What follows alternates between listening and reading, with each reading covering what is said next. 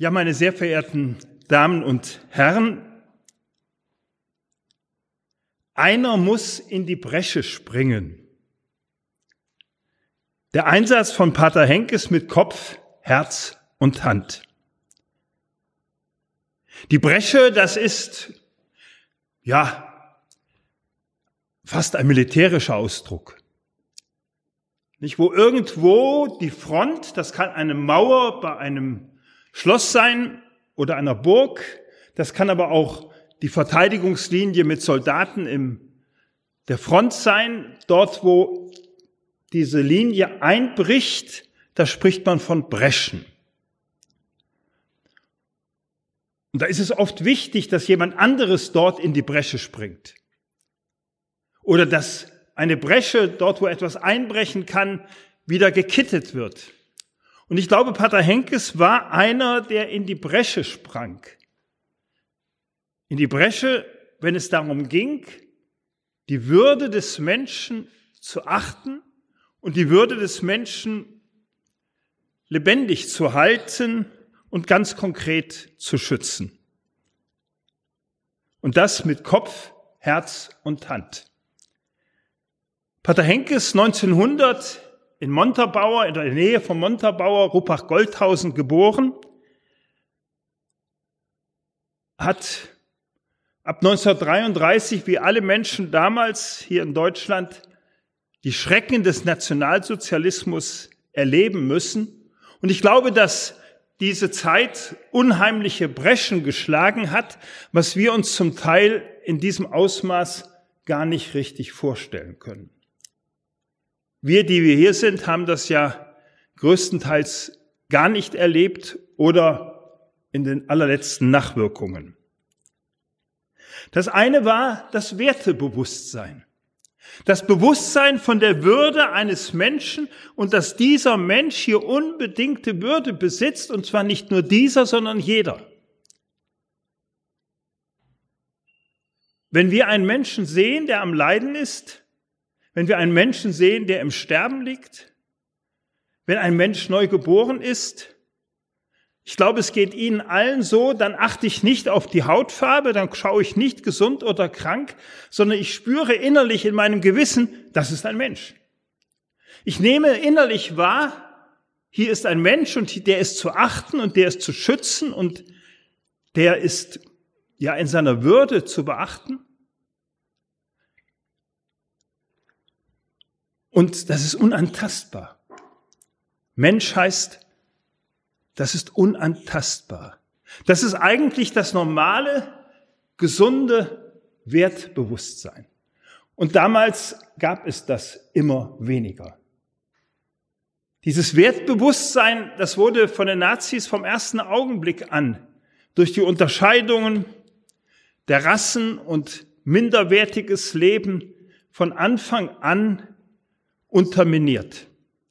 Und das sollte man sich nicht unterschätzen, was das an Auswirkungen hat, vor allem, und das war die zweite Bresche, in einer Atmosphäre der Angst, der Aggressivität und der Gewalt. Wir erleben manches Mal vielleicht in einer Großstadt in bestimmten Situationen, wie Aggressivität und Gewalt aussehen kann, wo man dann schnell aus dem Weg geht, oder in der U-Bahn oder S-Bahn, habe ich selbst schon erlebt. Aber insgesamt gesehen sind wir nicht in einer Grundatmosphäre von Aggressivität und von Gewalt und eine, von einer Atmosphäre, wo Angst erzeugt wird. Aber genau das ist damals auf Schritt und Tritt passiert. Die Aufzüge der Nazis, der SS, die Angst, die erzeugt wurde, wenn man das und das sagte, da wurde mit Gewalt reagiert. Es war damals ja zwischen, bevor die Nazis begannen, zwischen Kommunisten und Nazis unheimlich viel Aggressivität. All das hat eine Atmosphäre geschürt, wo es einem schon schwer fiel, den Kopf hinzuhalten. Das fällt uns schon manches Mal schwer zu sagen, stopp, da bin ich anderer Meinung, das ist nicht richtig, das ist nicht in Ordnung, aber da war es doppelt und dreifach schwer, man müsste eigentlich sagen zehn und zwanzigfach schwerer, zu sagen, stopp. eine Atmosphäre der Angst, der Aggressivität und der Gewalt. Das war eine Bresche, die die Gefahr des Duckmäuserns mit sich brachte. Sei vorsichtig. Pass auf, dass du nicht auffällst. Die Schwester von Pater Henkes hat das mal selbst zu ihm gesagt. Du sei bisschen vorsichtig mit dem, was du sagst. Und ich kann das voll verstehen, dass wir achtsam, vorsichtig, bedächtig sind. Aber wenn das zur Grundhaltung wird, ich muss schauen, wie ich durchkomme, ich muss schauen, dass ich nicht auffalle, Duckmäusern, das kann die Würde des Menschen schnell gefährden. Das gibt's heute genauso. Und das vierte, was auch eine Bresche war, das, was die Nazis damals taten, das war Zerstörung von Gemeinschaft. Misstrauen und Rivalität schüren,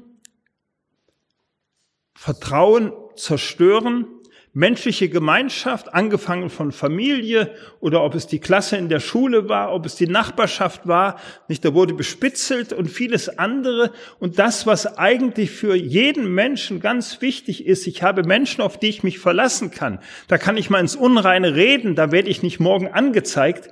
Das war grundsätzlich gefährdet. Darum der Ausdruck, inspiriert wurde ich von Bischof Betzing, der dieses in die Bresche springen vor kurzem als Bezeichnung für Pater Henkes gebraucht hat. Äh, darum der Ausdruck einer, der in die Bresche sprang. Denn hier war etwas wirklich gefährdet und er, er sprang ein. Mit Kopf, mit Herz und mit Hand. Und das möchte ich so ein bisschen deutlich machen und dadurch einiges von seinem Leben vielleicht nochmal aufscheinen lassen, was bekannt oder auch nicht so bekannt ist. Mit Kopf. Es ist sicher belegt, dass Pater Henkes, kaum waren die Nazis an die Macht gekommen, sich Literatur besorgte. Ich bin ein bisschen stolz, philosophische Literatur, ähm, über die Rassenideologie der Nazis. Er wollte sich damit zusammen auseinandersetzen. Es gab damals eine katholische Stelle in Deutschland, was so in der weltanschaulichen Auseinandersetzung ähm, grundsätzlich informierte und einige Schriften herausgegeben hatte. Und das hat er ziemlich früh bestellt, also noch in 33. Nachdenken, sich damit auseinandersetzen und wirklich für sich überlegen, was ist eigentlich NS-Ideologie, was ist christliches Weltbild und wo ist da mein Platz?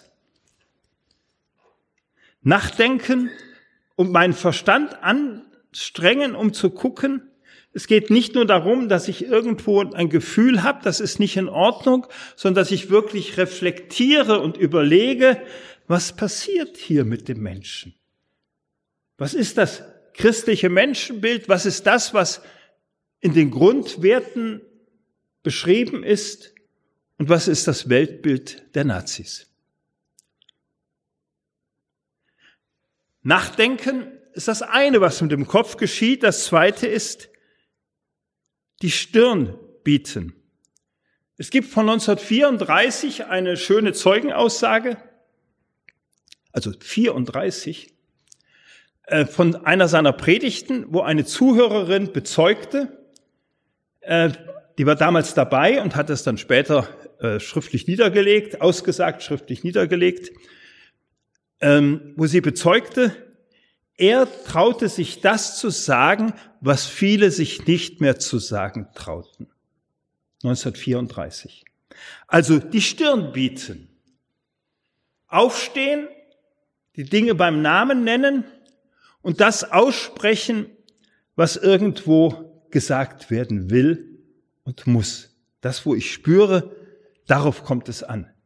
Und da war er wirklich offen, wie man sich offener nicht vorstellen kann.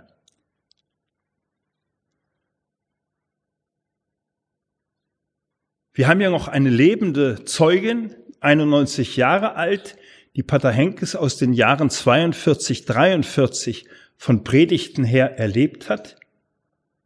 Mit der habe ich vor kurzem gesprochen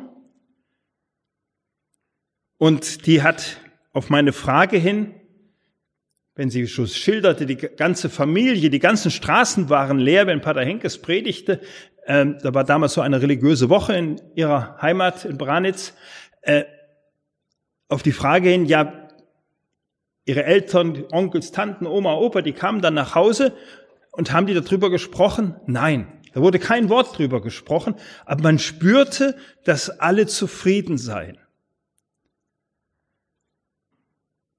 Dass alle froh waren, dass das beim Namen genannt wurde, aber zugleich eine Bedächtigkeit, wie sprechen wir selber drüber? Und dann habe ich gefragt, ja, warum nicht? Dann sagte sie zu mir, es ist nicht jeder ein Pater Henkes. Es ist nicht jeder einer, der so offen den Mund aufmacht. Die Stirn bieten und den Mund aufmachen. Ich habe es eben schon gesagt. Einer muss da sein, es zu sagen. Ist ja auch das Motto zur Seligsprechung. Einer muss da sein, es zu sagen. Das heißt, einer muss da sein, der mal wirklich bekennt, der die Stirn bietet, der den Kopf hinhält und der sagt, hier, darauf kommt es an. Einer muss da sein, es zu sagen. Henkes hat nicht gesagt, müssen alle sagen, aber er hat sich persönlich gerufen, gesandt, herausgefordert gesehen, das ist zu bezeugen und das will ich bezeugen. Mit Kopf, Herz und Hand, das heißt als zweites mit Herzen.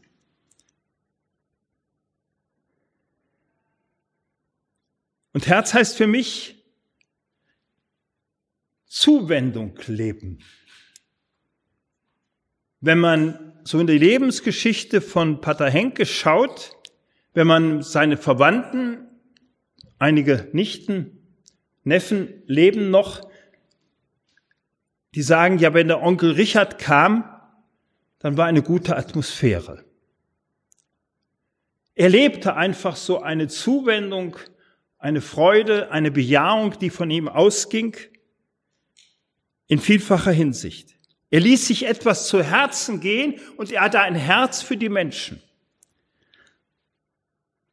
Wenn man das so im KZ betrachtet, in der Zeit, wo er im KZ war, in den knapp zwei Jahren, da hat er geschaut, dass er vor allem in der Schlussphase, dann konnte er mehr das bestimmen oder darauf Einfluss nehmen, bestimmen nicht, dass er dort tätig sein konnte als Zwangsarbeiter, wo er Kontakt zu Menschen hatte und wo er menschliche Nöte mitbekam und wo er sozusagen in den menschlichen Nöten so ein bisschen helfen konnte. Das ist ja immer nur ein bisschen, aber das kann ja manchmal das Herz aufmachen. Ich will das einfach an drei Situationen schildern.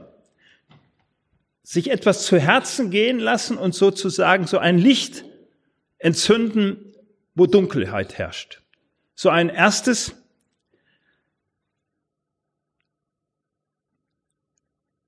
Ab 1942 äh, war es möglich, dass die Gefangenen im KZ Pakete bekamen, Pakete vor allem mit Nahrungsmitteln, mit Esssachen. Wurst, Brot, Käse, das war das Wichtigste. Die Nazis, die haben gemerkt, wir können die nicht genug ernähren und sollen ruhig mal die Verwandten, die unterstützen, dann können die besser arbeiten. Am, die meiste Zeit im KZ war die Haltung, wenn sie draufgehen, gehen sie drauf, da kommt der Nächste. Aber die letzten drei Jahre war bei der Nazis die Grundeinstellung, wir brauchen deren Arbeitskraft, also sollen die versorgt werden, also durften die Verwandten denen etwas zukommen lassen. Was guckte Pater Henkes relativ früh, dass er auf die Poststelle kam? Warum? weil er dann mitbekam, wer Pakete bekam und wer keine bekam. Und es ist mehrfach überliefert, wie er immer wieder Leuten, die nichts bekamen, die aber in Not waren, die der Hunger quälte und es gab da nicht viel zu essen, äh, wie er denen etwas zukommen ließ. Er schreibt mal zu seiner Schwester über einen Kaplan, der eingeliefert ist, sorg mal dafür, dass die dem Pakete schicken, bis dahin füttere ich den mit durch. Also zu sorgen, dass geteilt wird. Und teilen hieß für ihn nicht nur unter meinen Freunden oder meiner Gefolgschaft. Auf dem Priesterblock war es leider auch so, dass es manches Brot verschimmelt gab und gefunden wurde. Ich weiß, ob ich morgen was kriege, kann keiner von uns sagen, wäre mir nie passiert. Wir leben nicht in der Situation, wenn uns die Angst gefangen nimmt. Aber was er getan hat, war teilen mit dem, der in Not war. Und wenn das der Verbrecher aus dem Ausland war. Wer mein Nächster ist, mit dem teile ich. Sich zu Herzen gehen lassen, die Not. Und die letzte Zeit war er ja sogenannter Kantinenwirt. Er war mit so für die Verpflegung, ich sage immer gerne, im Noviziat zuständig. Noviziat in der Ordensgemeinschaft ist die Zeit der Einführung und im KZ gab es ja auch so etwas wie das Noviziat.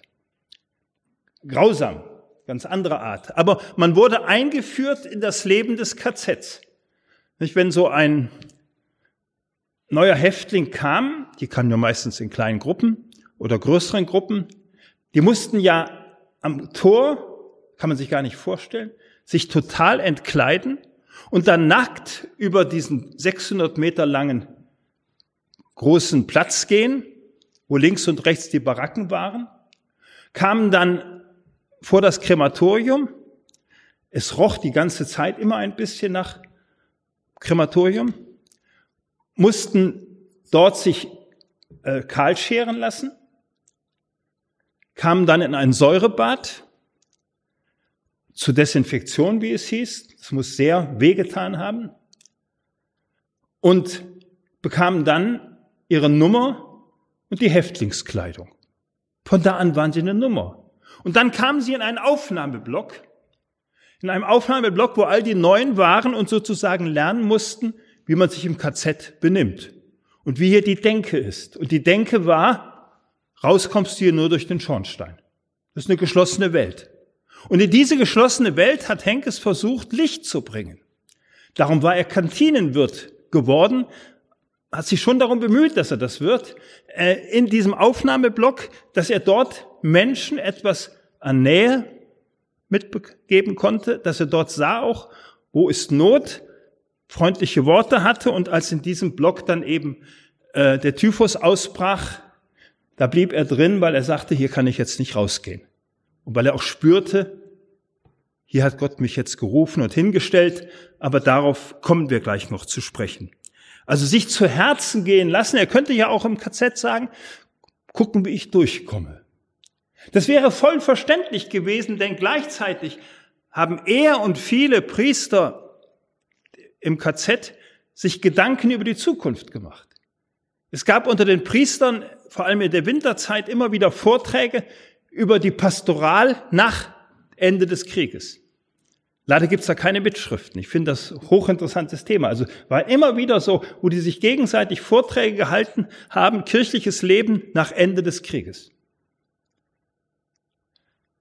Und er selbst hat mit dem späteren Kardinal Beran aus der Tschechoslowakei sich intensiv Gedanken gemacht, wie können wir beide, und der Provinzial wurde von ihm gefragt schon, der Provinzial war auch im KZ, äh, damals der Pater Heinrich Schulte, äh, kann ich da bleiben an diesem Grenzgebiet zwischen Deutschland und Tschechien, äh, um dort für deutsch-tschechische Versöhnung zu arbeiten. Das war ihm Herzensanliegen.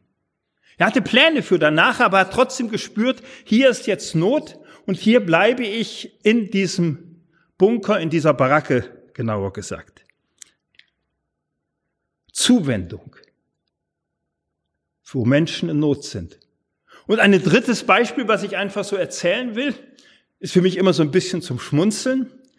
Nicht, wenn so die neuen Häftlinge kamen und er merkte, da ist ein Priester bei, dann hat er denen auf Lateinisch, Latein war nicht die Sprache, die bei der SS gelernt wurde, hat er denen auf Latein zugerufen, es gibt hier auch die Möglichkeit zum Gottesdienst und zum Empfang der Heiligen Kommunion. So ein Wort des Trostes. Äh, irgendwo zu sagen, die waren ja völlig verdattert, was da alles kam. Ne? Äh, einfach so etwas Nettes, Freundliches sagen, er hätte es auch sein lassen können. Hat keiner verlangt. Aber in dieser Art, wie er grundsätzlich sich die Not zu Herzen gehen ließ, kann man verstehen, dass eigentlich sein Charakter in die Richtung ging oder sich in der Richtung auch ein ganzes Stück entwickelt hatte, dass er dann am Ende sogar bereit war, die Typhuskranken zu pflegen und sein Leben aufs Spiel zu setzen. Sich zu Herzen gehen lassen, das gilt auch für die Spannungen zwischen Deutschen und Tschechen. Man kann sich, glaube ich, gar nicht vorstellen, in diesem kleinen Dorf, wo er von 1941 bis 1943 Pfarrverwalter war, was dieses Dorf im Laufe der Jahrhunderte durchgemacht hat. Hier in dem Heft, was wir herausgegeben haben, ist auf einer Seite so beschrieben, äh, die Zeit von 1200 bis 2000 äh, dauernd hin und her. Nicht dasselbe Dorf war mal deutsch, war mal tschechisch und äh, das war ja nicht nur, ja, da oben sind Deutsche oder Tschechen. 1919 mussten die Kinder Tschechisch in der Schule sprechen, auch wenn sie Deutsch waren. 1938 mussten sie wieder Deutsch sprechen, auch wenn es Tschechen waren. Und es war gemischte Bevölkerung. Und dann wurden Kinder natürlich ausgelacht. Von den deutschen Kindern, die Tschechen, wenn sie nicht richtig Deutsch konnten, verständlich, kennen wir, sind wir ganz schnell als Kind dabei. Also nichts würde uns nicht passieren. Aber von Pater Henkes wird immer wieder überliefert, also mehrfach überliefert, dass er die Kinder ermahnte, das macht man nicht. Wir lachen nicht als Deutsche, wenn die anderen das nicht so richtig aussprechen können. Also dieses sich zu Herzen gehen lassen, dass Menschen da nicht unnötig noch mehr verletzt werden. Und er selbst hat Tschechisch gelernt, weil er spürte, ich will diesen Menschen nahe sein. Der hat nicht erst im KZ Tschechisch gelernt, da hat er das fortgesetzt, sondern ähm, schon in dem Dorf, in, äh, wo er da war. Hand anlegen. Hand anlegen heißt nicht nur, es geht mir etwas zu Herzen, ich bin vielleicht bedrückt, sondern ich ergreife die Initiative und tue etwas. Ich glaube, dass viele gespürt haben, das verletzt die Tschechen. Vor zehn Jahren hat es uns Deutsche verletzt, wie die Tschechen uns behandelt hatten. 1919 wurde ja erst dort Tschechisch äh, das prägende, die, also die Nation. Achtsamen Umgang. Und dann eben da die Hand anlegen, den Mund aufmachen, darauf hinweisen, diese Aufmerksamkeit, die er für die Neuankömmlinge im KZ hatte, die Paketverteilung, das Teilen von Brot und am Ende das Pflegen der Typhuskranken. Ich kenne so manchen, der sich fragt, und diese Frage ist voll berechtigt, voll verständlich, war das klug und nötig, das zu tun? kurz vor Ende des Krieges? Hat er das System geändert? Ich muss ganz ehrlich sagen, also ich kann die Frage verstehen. Das ist ja, wir fragen uns dann ja so ähnlich, wie hätte ich denn da mit, wie wäre ich damit umgegangen? Ich kann das voll verstehen, muss aber immer wieder an Mutter Teresa denken. Mutter Teresa auf die Frage hin, was bringt das, wenn Sie jemanden Sterbenden äh, hier von der Straße holen und ähm, da in den Hauseingang auf eine Decke legen und schauen, dass die Person, ähm, ja, sie würde sagen, friedlich stirbt. Was bringt das? Da hat sie gesagt, sinngemäß, Mein Ziel ist, dass es jeder Mensch wenigstens einmal im Leben merkt und am Ende ihm bewusst ist, ich bin was wert und ich bin geliebt. Und wenn Sie das nicht kennen, dann verstehen Sie es nicht. Und ich glaube, so ähnlich muss es dem Pater Henkes gegangen sein, wenn er merkte, diese ganze Not, die er ja aus eigener Erfahrung kannte in diesem Aufnahmeblock, hier bin ich, hier bringe ich Licht hinein. Und wenn es nur einer ist, der vielleicht da entspannt, glücklich, froh ist, der daran glauben kann, dass menschliches Leben noch etwas wert ist und sogar der Liebe wert ist. Hand anlegen. In dem für mich beeindruckendsten Zeugnis, was auf ganz eigenartige Weise zu uns gekommen ist, da beschreibt eine Frau, was ihr Mann, den sie nach 49, nach 45 kennengelernt und geheiratet hatte, der damals so Arzt im Praktikum würde man heute sagen, also so Unterarzt heißt es hier im KZ war, äh, was ihr Mann berichtet hat. Und zwar, ihr Mann von Haus aus, ein evangelischer Christ, hat ihr oft von einem Richard Henkes erzählt, der liebevoll mit den Schwerkranken in der Typhusbaracke umgegangen sei, der sich aufgeopfert habe für die Kranken und Sterbenden. Richard Henkes habe mit den Kranken sehr viel gebetet und ihnen die Kommunion gereicht. Wenn ihr Mann von diesem Richard Henkes gesprochen habe, habe er oft Tränen in den Augen gehabt. Dabei habe Henkes das alles nicht tun müssen, das hat er freiwillig gemacht, sagte er immer wieder. Er habe auch mit ihrem Mann öfter ein Vater unser gesprochen.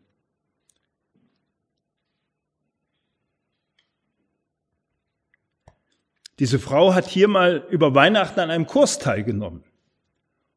Und Pater Probst sprach zufällig in der Predigt von Pater Henkes, also war nicht eine Predigt über Pater Henkes, aber der Name fiel.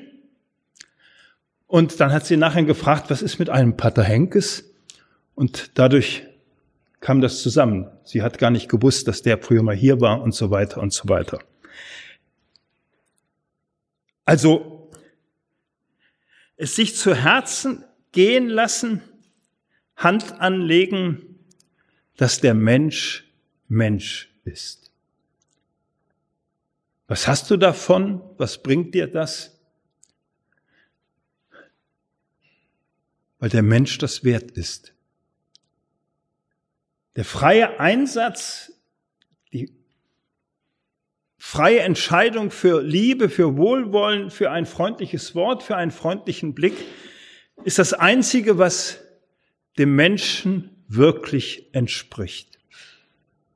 Das ist durch Geld nicht auszugleichen. Und davon hat er gelebt und hat er viel gelebt. Ich möchte jetzt im vorletzten Teil einige Anmerkungen machen zum philosophischen und anthropologischen Hintergrund oder bisschen anders ausgedrückt, möchte so ein paar Dinge benennen, was wichtig ist, um Henkes einzuordnen, wie wir den Menschen verstehen. Und wo wir vielleicht merken, um was ging es da? Das erste ist, es geht hier um Wahrheit und um Menschenwürde. Es geht um die Wahrheit, dass ein Mensch ein Mensch ist. Und es geht um die Würde, die wirklich wahrhaftig ist und wo es gilt, sich entsprechend für einzusetzen. Es geht um nichts weniger. Und alles beide sind Wirklichkeiten, wo es keine Kompromisse gibt. Wenn ein Mensch sich ein Gewissen daraus macht, dass ihm in der Begegnung mit Wahrheit und dass ihm in der Begegnung mit der Würde des Menschen etwas Unbedingtes widerfährt, ein unbedingter Anspruch. Das ist Wahrheit und das hast du zu sagen und hier ist ein Mensch und den hast du menschlich zu behandeln Wir machen es nicht immer, aber wir wissen dann, dass wir schuldig sind und spüren das. Also dieses Unbedingte, diese Erfahrung des Unbedingten ist ganz etwas Wesentliches, was Henkes auszeichnete und was deutlich macht,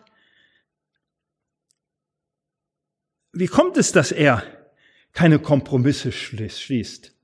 Er hat schon als junger Kerl, als 14-, 15-jähriger Schüler so als Wahlspruch gehabt,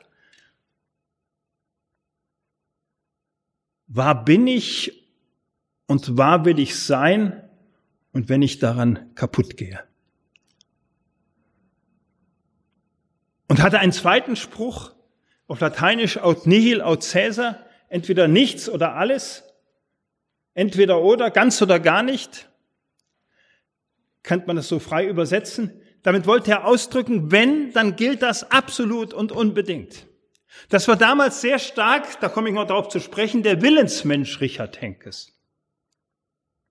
Ich setze das um. Ich habe bestimmte Ideale mitbekommen und will die verwirklichen. Aber in seinem Leben wurde es immer mehr für ihn, für eine feine Sensibilität. Hier ist ein Mensch, der ist zu schützen, der ist zu achten. Und hier ist die Wahrheit und da gibt es keine Kompromisse. Diese Erfahrung, da ist etwas Unbedingtes, da kann ich nicht mit handeln. Da kann ich keine Kompromisse schließen, da kann ich nicht sagen, ah, machen wir da mal so Drei mal drei ist zwar normalerweise neun, aber vielleicht können wir uns auf die acht einigen. Ne, drei mal drei ist neun und der Mensch ist schützenswert ohne Wenn und Aber. Das ist eine Gewissenserfahrung.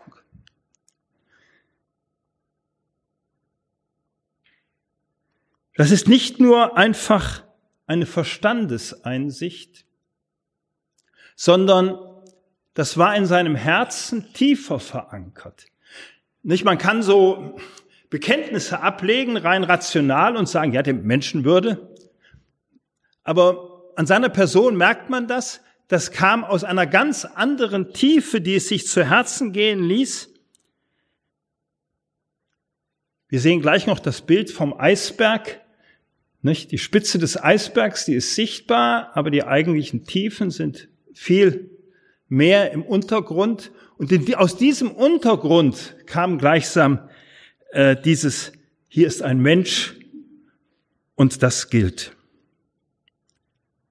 Ein drittes, er hat es sich zu Herzen gehen lassen. Er hat nicht nur die Gewissenserfahrung gehabt, sondern er hat auch sein Gemüt entsprechend gebildet gehabt. Menschlichkeit war, glaube ich, wenn man das so sieht, ihm in die Wiege mitgegeben, aber er hat sich zu Herzen gehen lassen, entsprechend achtsam, aufmerksam, wohlwollend, freundlich den Menschen zu begegnen.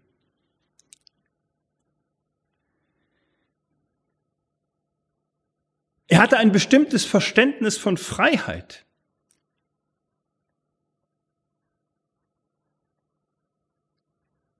Ein beeindruckender Brief von ihm, wo er im Gefängnis war, bevor er dann ins KZ musste, war er erst mal drei Monate im Gefängnis oder knapp drei Monate. Da heißt es, anfangs habe ich um meine Freiheit gebetet. Er wurde gefangen genommen und habe ich um meine Freiheit gebetet. Dann aber habe ich mich durchgerungen, Deo gratias zu sagen. Ja, ich bin einverstanden. Ja, Gott, ich danke dir sogar, dass du mir die Kraft dazu gibst. Und wenn ich auch ins Lager müsste, will ich genauso Deo gratias sagen.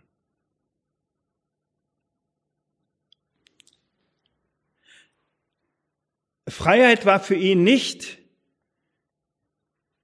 ich tue, was ich will, mache, was ich mich selbst verwirklichen will, sondern Freiheit war für ihn sehr stark, ich habe die Freiheit zu lieben und die Freiheit, mich auf das einzulassen, bejahend, was ich sowieso nicht ändern kann. Das spürt man in seinen Schriften, Also Schriften, er hat er keine Bücher geschrieben, aber in denen, was er so von sich gab, in Briefen oder sonst wie. Und wenn man es eben tiefer bedenkt. Und ich glaube, dann kommt erst dazu, was ich eben schon genannt hatte, sein Charakter. Sein Charakter, der wirklich für Entschiedenheit stand. Ich denke, das ist so der Hintergrund, dass er wirklich Menschenliebe, Wahrheitsachtung aus der Tiefe des Herzens, da wo ich ich sage, gesprochen hat und Fleisch werden ließ, umgesetzt hat. Aber dann kann man trotzdem noch einmal fragen, wie war das möglich? Wie war das möglich, dass Henkes das tat? Ich könnte das nie, sagen immer wieder Leute. Und dann sage ich, ich auch nicht. Und Henkes hätte das auch gesagt. Letztlich war es ihm möglich, aus einer bestimmten Glaubensüberzeugung, die ihn in Fleisch und Blut übergegangen war. Und diese Glaubensüberzeugung hat ihn so geprägt, dass er das tat, wo er sagen würde, Gott tat es mit mir. Das möchte ich in ein paar Punkten kurz deutlich machen. Was ihn sehr stark geprägt hat, war das Vertrauen, dass Gott da ist. Gott ist da. Das ging so weit, dass er sagte, was aber auch andere im KZ sagten, Gott ist mir hier ganz nah. Das spüre ich auf Schritt und Tritt. Und andere sagten, ich habe Gott noch in den 60er, in den 70er Jahren, ich habe Gott nie so nahe wiedererlebt wie damals im KZ. Aber das war das, was ihn getragen hat. Gott ist da und in seine Hand kann ich mich begeben. Das heißt, ihm kann ich mich anvertrauen, wenn ich frage, worauf verlässt du dich, worauf stützt du dich? Ihm kann ich mich anvertrauen. Eine seiner Predigten im KZ, es gab ja dort eine eigene Kapelle, wo nur die Priester hin durften, die deutschsprachigen Priester ähm, oder die Franzosen, die Holländer, äh, wo er auch mehrere Male gepredigt hat und eine Predigt, die im Titel überliefert ist. Äh, da sprach er über die Stelle aus dem Römerbrief Kapitel 8, nichts kann uns trennen von der Liebe Gottes. Finde ich toll. Das hat einer der Mitbrüder, wir waren ja insgesamt, waren wir von uns Palutinern zwölf im KZ, bei den Deutschen, bei den Polen ist es nicht ganz sicher, die genaue Zahl. Das nächste ist, also ich kann mich ihm anvertrauen, er ist da, ich kann mich ihm anvertrauen und ich will hören, was Gott von mir will. Für ihn war nicht die Frage, nicht, da kann man ja sich jahrelang den Kopf drüber zerbrechen, warum gibt's hier dieses Leid und dieses Elend und diese Unmenschlichkeit und das war ja wirklich Hölle. Hölle pur. Kann man sich nicht, die Frage hat er sich nicht gestellt. Die zermürbt einen ja auch. Sondern er hat die Frage gestellt, Gott, was willst du, dass ich in dieser Hölle tue? Wohin sendest du mich? Und er hat ein Gebet gesprochen, tagtäglich. Ich will sinngemäß jederzeit bereit sein, das zu tun, wozu du mich rufst. Und zwar warum? Weil ich dir traue, weil ich dir vertraue. Bei seiner Primiz, also nach der Priesterweihe, sagte er, ich will Kreuzträger sein. Ich will anderen helfen, ihre Kreuze zu tragen. Das ist nicht mehr unsere Sprache heute, aber ich glaube, man versteht, äh, ich will da, wo andere Leid haben, ein Stück Licht hineinbringen. Ich will Kreuzträger sein und er war sich sehr bewusst, zum Leben gehört nicht nur das Schöne. Er hat Schönes erlebt, hat er seiner Mutter so geschrieben, wenn du wüsstest, wenn hier auf dem Annaberg 12.000 Leute beim Gottesdienst sind und mich predigen hören und man spürt, wie viel Zustimmung ihm entgegenkommt. Da kannst du auf mich ein bisschen stolz sein. Aber es gibt auch den Kreuzweg. Der kommt jetzt auf mich zu, schrieb er ihr aus dem KZ.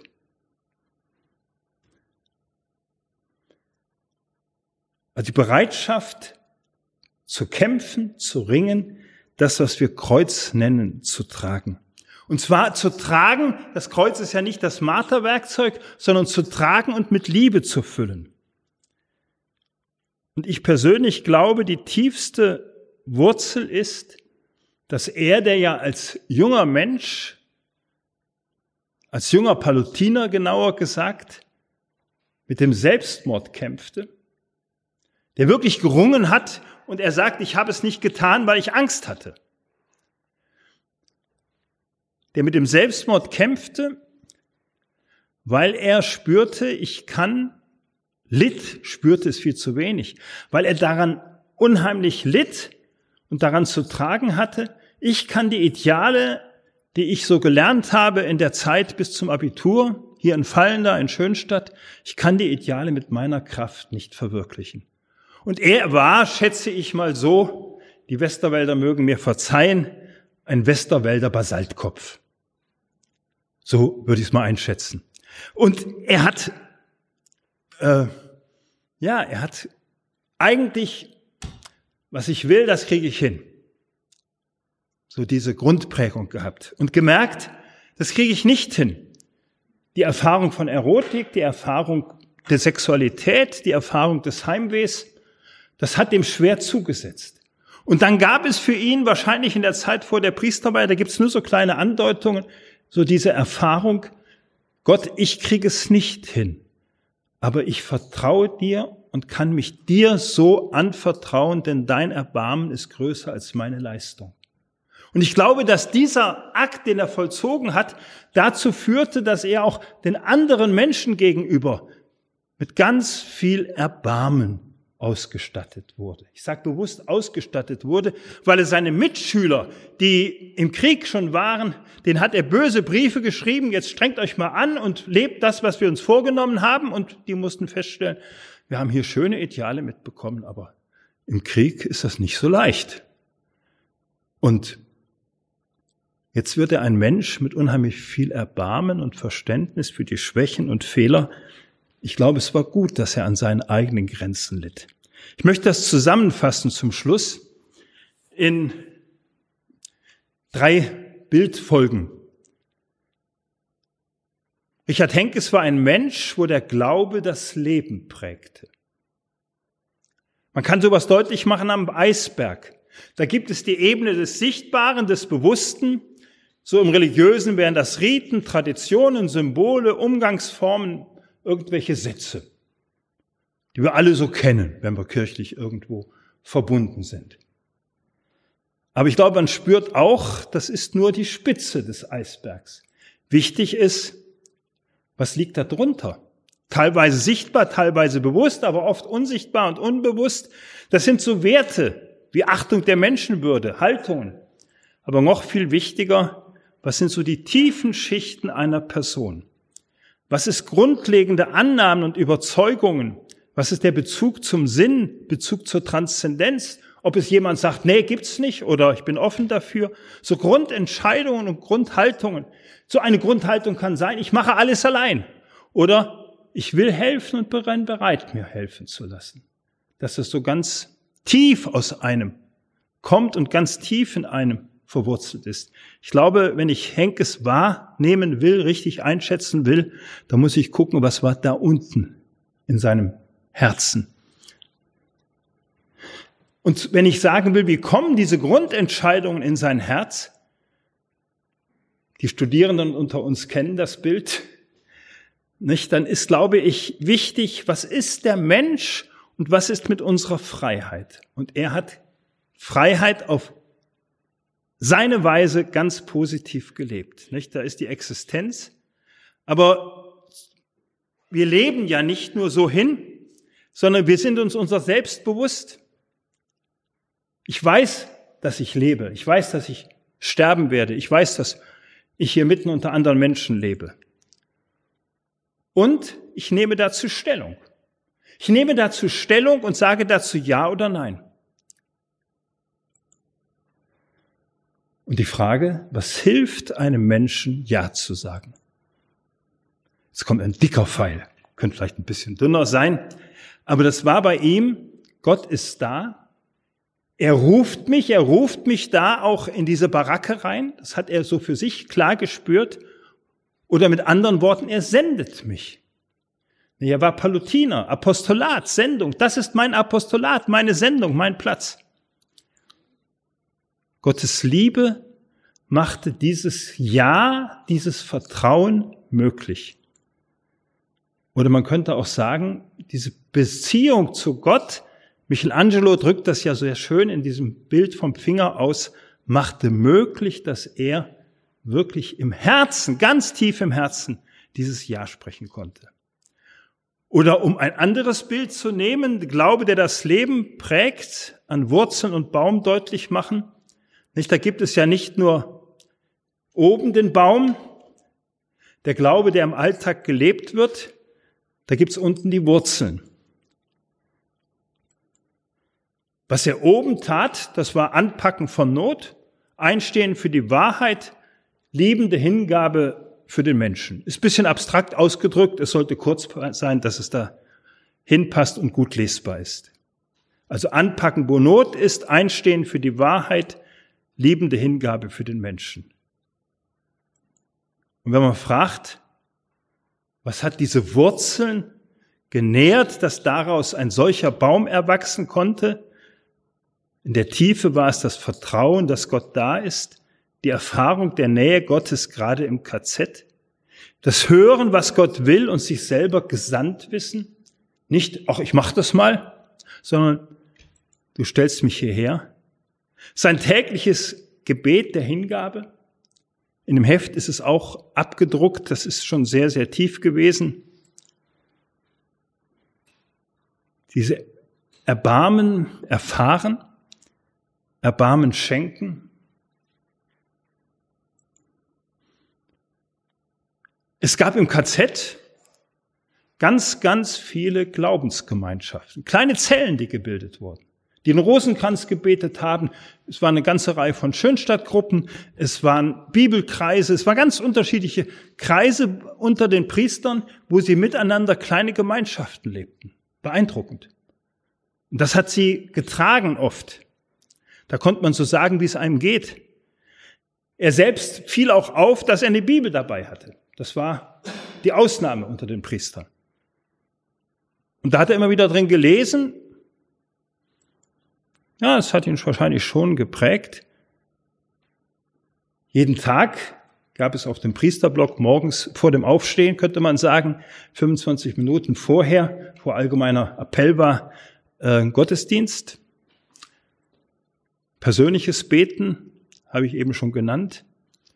Und die Bereitschaft zum Kreuz, die Bereitschaft zu ringen und sich zu entscheiden und nicht nur einfach sich treiben zu lassen. Ich glaube, dass das ist das Fundament oder die Wurzeln, aus dem dieser Baum mit diesen für mich grandiosen Früchten erwachsen ist. Meine Damen und Herren, ich würde mich freuen, wenn Sie so ein bisschen gespürt haben, da kann man sich anstecken lassen. Es gab im KZ die Ansteckung der Menschenverachtung. Eugen Kogon hat das sehr schön beschrieben, äh, in seinem dicken Buch über den SS-Staat, äh, wo man sich wirklich ansteckte von den negativen Haltungen und Einstellungen, so menschenverachtend, und das auch übernommen hatte. Und es gab die Ansteckung des Guten. Und sich anstecken zu lassen in den täglichen Dingen bei uns von einem, der selbst angesteckt wurde vom Typhus, aber der vor allem sich anstecken ließ von der Liebe Gottes. Ich danke Ihnen für das Zuhören.